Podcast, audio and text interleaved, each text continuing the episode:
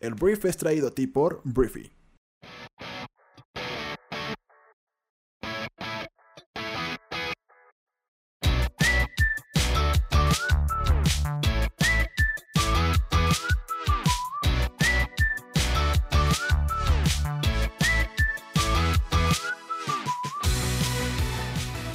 Muy buenos días, bienvenidos a esto que es El Brief. Es el programa en el cual puedes conocer las noticias más importantes del mundo en cuestión de minutos. Yo soy tu anfitrión Arturo Salazar y este programa nace de la necesidad de conectarnos con otras personas, de que cuentes con la información para construir una conversación en cualquier lugar y acerca de cualquier tema.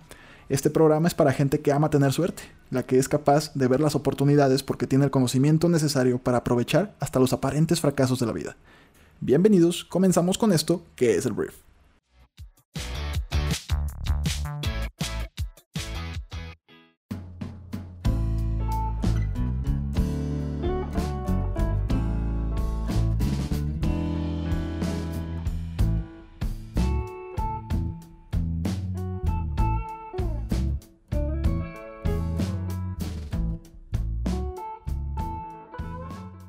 Comencemos con esto que es el brief. Vamos a hablar primero de México. Vamos a empezar hablando de México porque el día de ayer, eh, pues Carmen Aristegui y su equipo de investigadores sacaron que en el año 2013, durante el sexenio de Enrique Peña Nieto, el Servicio de Acción Tributaria, Administración, perdón, el Servicio de Administración Tributaria, el SAT, perdóname SAT por equivocarme en tu nombre, no me mandes una auditoría, por favor.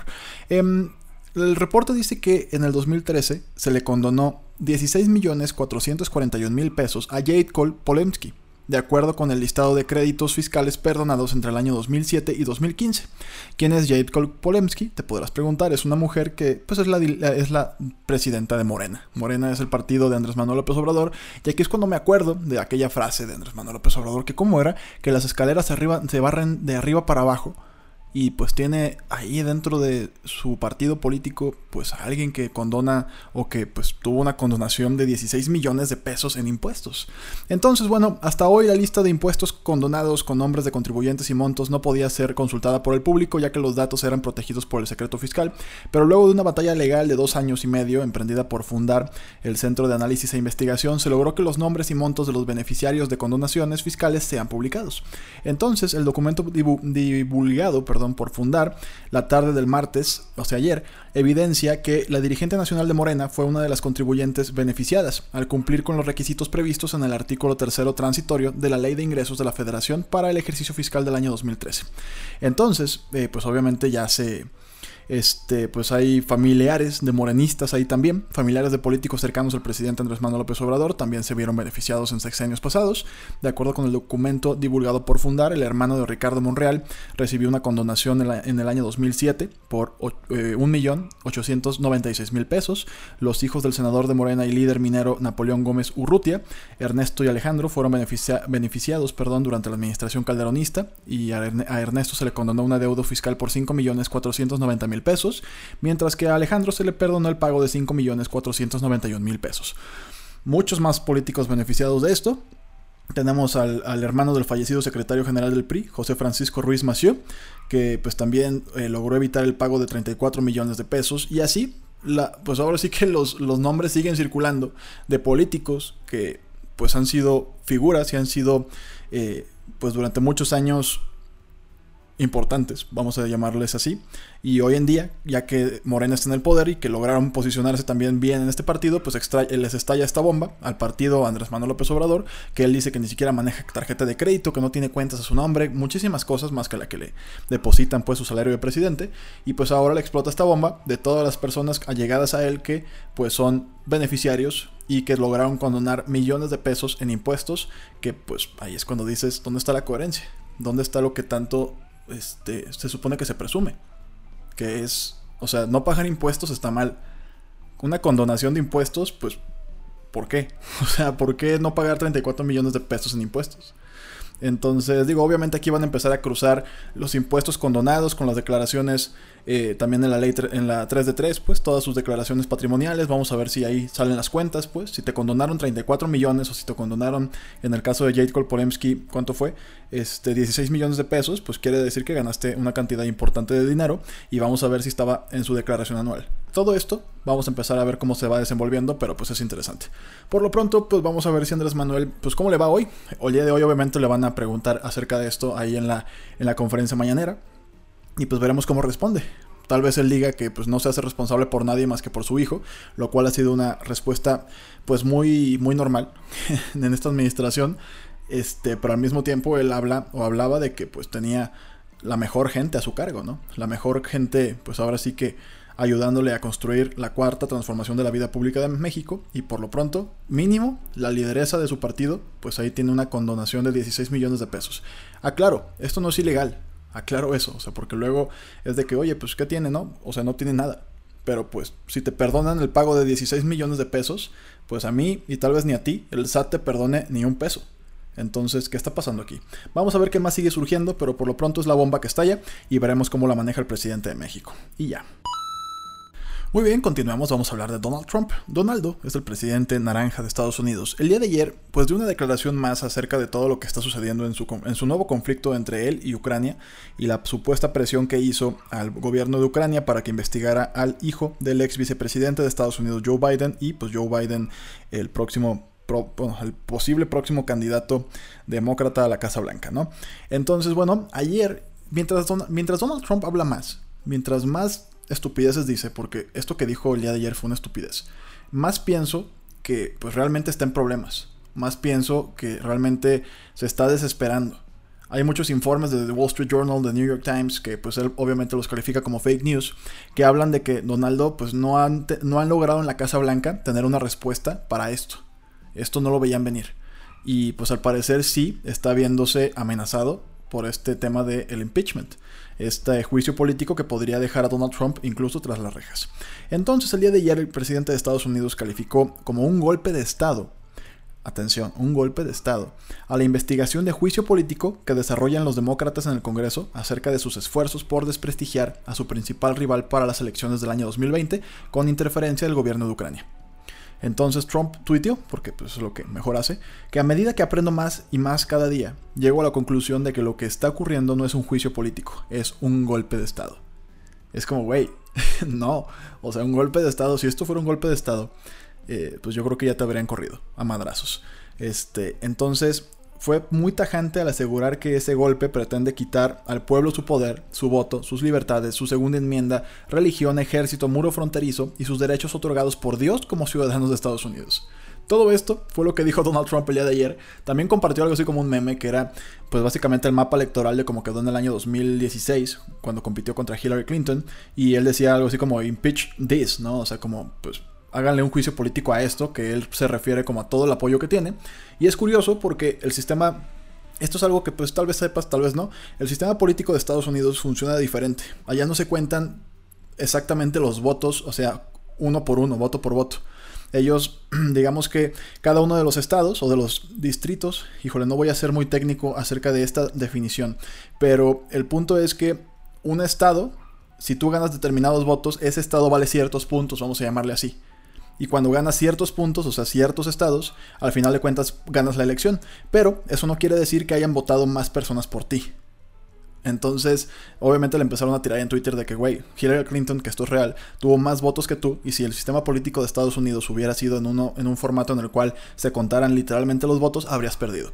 Entonces, pues bueno, Donald Trump, te digo, este tipo de, de reacciones que está teniendo, a mí se me hacen muy, muy inquietantes. A mí se me hacen como pues realmente ya desespera, desesperación. Como que normalmente al principio lo ignoraba, ¿no? Al principio decía, no hombre, este, no estoy nada preocupado, se me hace una tontería, es una cacería de brujas, pero mientras más van saliendo las noticias, mientras más van saliendo los detalles, mientras más van saliendo posibles maneras de tumbar a Donald Trump del poder, por ejemplo, el día, de ayer, este Mike Pompeo, que es el secretario de Estado, pues se resiste a citaciones en la investigación sobre la llamada de Trump al líder de Ucrania. El secretario de Estado eh, criticó el martes un pedido de los demócratas de la Cámara Baja para citar a declarar a cinco funcionarios y ex empleados de su cartera en el marco de la investigación sobre el caso de Ucrania. Entonces, Pompeo dijo, Pompeo dijo que este es un intento de intimidación. Entonces, ellos como que intentan chilear todavía de que no pasa nada, no pasa nada, no pasa nada. Pero yo creo que este, su líder, Donald Trump, es el que más está demostrando que está preocupado. Te digo, a la hora de que ya empiezas a meterte en temas de golpe de Estado, O sea, este señor no tiene idea de lo que es un golpe de Estado. Es algo mucho más fuerte que una investigación en contra de él. Apenas en la Cámara de Diputados, ni siquiera ha avanzado la Cámara de Senadores de Estados Unidos. Ese es el tema.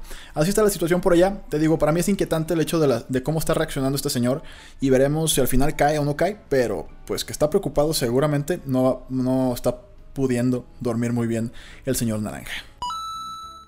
Vamos a quedarnos en Estados Unidos porque el día de ayer sucedió algo que es un índice de manufactura que pues determina cómo va la economía estadounidense y con la economía estadounidense pues se ve reflejada mucha de la economía mexicana y mucha de la economía del mundo. El día de ayer la actividad manufacturera de Estados Unidos se contrajo a su peor nivel en una década este, durante el mes de septiembre. Los datos provienen del eh, Instituto de, bueno, es el Institute for Supply Management, cuyo presidente mencionó que los problemas del comercio mundial tienen un impacto en la fabricación en Estados Unidos. Los negociadores tenían previsto, o más bien tienen previsto, los negociadores de Estados Unidos tienen previsto reunirse la próxima semana y discutir un posible acuerdo comercial entre Estados Unidos y China que podría mitigar las tensiones comerciales. En un tuit este martes, el presidente Trump atacó nuevamente a la Reserva Federal, escribiendo que el presidente Jerome Powell y el Banco Central han permitido que el dólar se vuelva tan fuerte, especialmente en relación con todas las demás monedas, que nuestros fabricantes se ven, eh, se ven afectados negativamente. Argumentó que la Fed ha establecido tasas de interés demasiado altas. Entonces aquí, te digo, es otro frente, Haz de cuenta, corte A, Donaldo ahora peleando con la economía y con su propio banco central. Corte A y está Donaldo peleando con este, el impeachment. Corte A y está Donaldo peleando con los demás países. Entonces, te digo, el único bastión que le queda o quedaba a Donald Trump era el tema económico, que de alguna forma había estado mostrando buenos resultados. Pero, pues ahora con este tipo de, este, este tipo de noticias, el dólar obviamente, bueno, no obviamente, eh, pero el dólar ayer retrocedió se cayó por los débiles datos de manufactura y pues eh, es un tema que te digo va mermando cada vez más la imagen pública de este señor, que ya estaba pues fregadona, pero pues la economía como que tú puedes decir, oye, el presidente pues no está tan bien y pues es muy hablador y es naranja y muchas cosas, pero a la hora de que ya te metes de que, oye, güey, la economía está debilitándose por este señor, eso quiere decir que los pleitos que tanto estuvo alegando y tanto estuvo diciendo desde campaña de que China nos está robando, China nos está robando, pues ok, ahora China nos está fregando. O más bien nosotros mismos nos estamos fregando a la hora de hacer una guerra comercial con China. Entonces, como que el muro no se hizo, o por lo menos no lo pagó México. Este, los bad hombres siguen circulando. El tema China, Estados Unidos, guerra comercial, pues le está afectando a la economía estadounidense. También le está afectando a la economía china y le está afectando a la economía de todo el mundo. Porque es como meterse una balacera en las patas, literal. Entonces, este. Entonces, bueno, el dólar cayó desde máximos en más de dos años, presionado por datos que mostraron la debilidad en el sector manufacturero estadounidense y una alza en el gasto en construcción menor a lo esperado. Entonces está creciendo menos la economía estadounidense. Y veremos si esto a final de cuentas a Donald Trump lo acaba sacando de la Casa Blanca o los gringos pues simplemente neta pues tienen un sector de su población muy muy pues amantes de este señor. Y ahora vamos a hablar de algo que no tiene nada que ver con política. De hecho, no tiene nada que ver con el mundo ni el planeta Tierra, que es lo mismo. No sé por qué dije los dos. Estamos ante un panorama en el cual se cree que hay un nuevo o hay otro planeta en el sistema solar que nadie lo ha visto jamás. Entonces, la gente dice que si el planeta 9 o número 9 en nuestro sistema solar es en realidad un agujero negro escondido por ahí. Los astrónomos están siguiendo la pista de algo grande su objetivo es entre, o sea, 5 y 15 veces la masa de la Tierra y se supone que orbita alrededor del Sol más allá de Neptuno. Este sería el planeta 9, el último cuerpo en órbita sin descubrir en el sistema solar. Y su descubrimiento se espera eh, pues en un futuro no muy lejano y se dice que podría cambiar la manera en la que percibimos todo, nuestra, todo el universo. La razón de la emoción es la creciente evidencia de que el planeta 9 debe estar ahí los astrónomos pueden ver que otros cuerpos, eh, pues como por ejemplo, el nombre técnico es transneptunianos, como asteroides, cometas y similares, parecen agruparse en patrones que no pueden explicarse fácilmente a menos que un gran planeta los guíe de alguna manera, que haya algo cuya gravedad los guíe, los mueva. Entonces, esta evidencia sugiere que la masa del planeta, que existe ahí, pues, eh, pero también sugiere que debe estar muy lejos, tal vez 250 veces la, distancia perdón, del Tierra al Sol, por lo que es tan difícil de detectar. Pero hoy los astrónomos dicen que puede haber otra razón por la que nadie ha visto el planeta 9. Primero pensaban que era porque estaba muy lejos, que oye, pues está escondido, no sé qué. Pero ahora podría ser porque podría no ser un planeta en absoluto. En cambio, nuestro sistema solar puede estar orbitado por un agujero negro primordial, que es un bulto súper denso de materia del tamaño de una pelota de tenis. Y si es este el caso, o sea, atención a lo que acabo de decir, puede ser un planeta entre 5 y 15 veces la masa de la Tierra, que no hemos visto, o puede ser un objeto del tamaño de una pelota de tenis. Está muy cañón. O sea, es un bulto súper denso de, materia del tamaño de una pelota de tenis. Y si ese es el caso, entonces debemos buscarlo de una manera completamente diferente a lo que estamos haciendo hoy en día. Primero, pues algunos antecedentes, los cosmólogos han supuesto durante mucho tiempo que el universo primitivo estaba lleno de fluctuaciones cuánticas que hacían que la materia se concentrara en algunas regiones y se ausentara en otras. Algunas de estas regiones habrían sido vastas, sembrando la formación de galaxias enteras, pero la mayoría habría sido pequeña, con muchos eh, que contenían suficiente masa para atrapar la luz, en otras palabras, para formar agujeros negros. Estos llamados agujeros negros primordiales son completamente diferentes de los formatos por el colapso de grandes estrellas o los supermasivos que se enfurecen en el centro de las galaxias, ¿no? Que pues recientemente fotografiamos por primera vez, pero que en las películas hemos visto muchísimo. En cambio, los agujeros negros primordiales son pequeñitos, y numerosos pero difíciles de detectar. De hecho, hay poca evidencia de su existencia. Los astrónomos están siguiendo la pista de algo muy grande. Entonces, está muy interesante lo que está pasando. Está súper interesante lo que podría llegar a suceder si se confirma, pues que esto, este, pues es diferente. Esto no sería un agujero negro te digo, como el que vemos en las películas, sino sería un noveno planeta, por así llamarle, pero que en realidad es una pelota de tenis altamente denso, que genera una gravedad impresionantemente grande, como un planeta de entre 5 y 15 veces el tamaño de la Tierra. Entonces, todo esto estaba, eh, como todavía en veremos, hasta principios de este año, cuando los astrónomos informaron una serie de observaciones desconcertantes, la verdad, que apuntaban a la posibilidad de que los agujeros negros primordiales pudieran ser comunes después de todo y estas observaciones provienen de un experimento eh, llamado experimento de lente gravitacional óptica, que no lo voy a meter como tanto eh, detalle a esto. El punto aquí es que em, esta posibilidad de que tengamos un agujero negro en, nuestra, en nuestro sistema solar existe. Y pues van a seguir calculando la posibilidad de que puedan detectarlo. Este, una consecuencia de todo esto es que sería imposible detectar el planeta 9 con telescopios de luz visible e infrarrojos. Eso significa que las búsquedas actuales de los astrónomos del planeta están condenadas al fracaso. Em, tendría una manera de buscarse muy distinta. Ellos plantean, me refiero a ellos, a dos astrónomos que están muy metidos en este caso, que se estaría rodeado por un halo de materia oscura este objeto y que la aniquilación de partículas de materia oscura generaría rayos gamma. Entonces los rayos gamma sería la manera en la que tendrían que buscar a este objeto. Ah, muy interesante, te digo, es un poquito técnico. Eh, a mí me explota la cabeza de que haya este cuerpo en el sistema solar y que pues se supone que ya teníamos mucho conocido, por lo menos en nuestro sistema solar. Me queda claro que a nivel universo nos queda muchísimo, pero a mí me emociona mucho el hecho de que exista pues un agujero negro del tamaño de una pelota de tenis dentro de nuestro sistema solar y que esté pues de alguna forma moviendo planet, digo, moviendo este, asteroides y cometas y todo esto debido a su gran fuerza.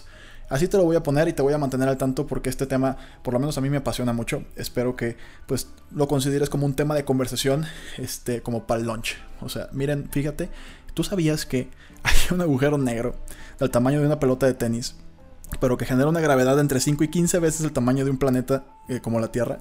Qué fregón. Y bueno, Refer, a partir de aquí esto se pone ya muy raro, porque la noticia que te voy a contar es que un antiguo ingeniero, con antiguo me refiero a que ya no trabaja en Yahoo, ingeniero de Yahoo, se declaró culpable de buscar entre 6.000, obviamente ilegalmente, de meterse a 6.000 cuentas de usuarios, eh, pues buscando imágenes de desnudos de personas que hayan, le hayan mandado una nude a algún amigo o alguna novia o algún novio. Y este señor lo que hizo fue meterse, imagínate qué creepy el güey. Se metió a las cuentas en búsqueda de pues pornografía eh, amateur este, por parte de los usuarios de las mismas cuentas de Yahoo. Entonces este ex ingeniero de software se declaró culpable de acceder incorrectamente a las cuentas de alrededor de 6.000 usuarios de Yahoo en búsqueda de fotos y videos de desnudos. La noticia descrita en un comunicado de prensa en la oficina del fiscal federal para el Distrito Norte de California dice que el programador Reyes Daniel Dries usó sus privilegios en Yahoo para descifrar contraseñas de usuarios y acceder a las cuentas de mujeres, principalmente más jóvenes, incluidas amigas y compañeras de trabajo. No está claro si la capacidad de Ruiz para acceder a las cuentas de, Yahoo fue directamente el resultado de su trabajo o de su estado de empleado, eh, lo que significa que Yahoo permite a los empleados acceder de manera rutinaria a información confidencial del usuario. Esto no lo sabemos. O sea, no sabemos si esto es, esto es confidencial, pues.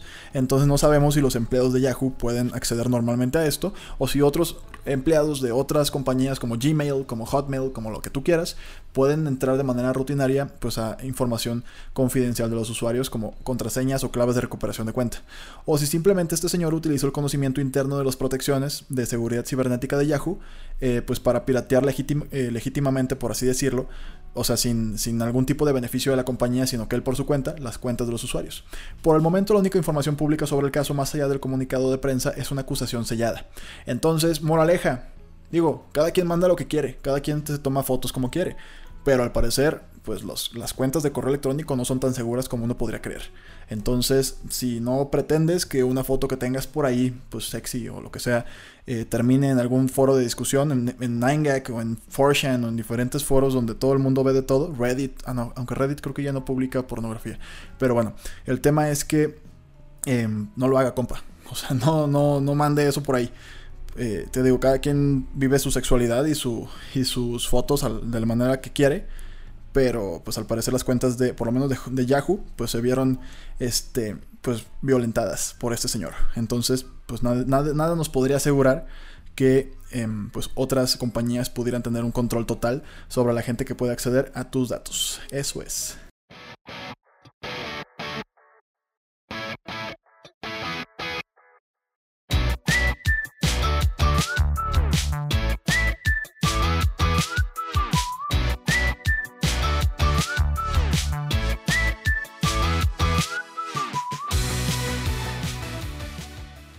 Muy bien, esta fue la conversación del mundo para este día. Espero que te haya gustado y que le genere muchísimo valor a todo lo que hagas el día de hoy. Recuerda que puedes compartir este programa con tus amigos y familiares porque nos ayudas a impulsar la inteligencia colectiva de este planeta. Entonces, gracias por estar aquí. Yo soy Arturo y nos escuchamos el día de mañana. Un fuerte abrazo. Adiós.